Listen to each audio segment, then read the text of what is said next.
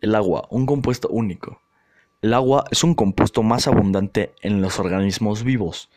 Sus propiedades únicas han permitido el origen y la evolución de la vida. Su gran calor de fusión, el calor que se requiere para convertir un sólido a un líquido, protege a los organismos contra la congelación a bajas temperaturas porque debe eliminarse el agua una gran cantidad de calor para congelarla.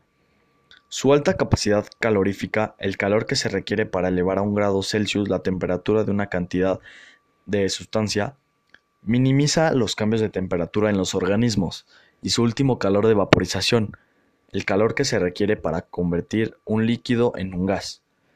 Permite que los animales se refresquen con una cantidad mínima de pérdida de flujo corporal, ya que el agua líquida es más densa que el hielo, el hielo formado en la superficie del agua flota sobre ella y, la isla.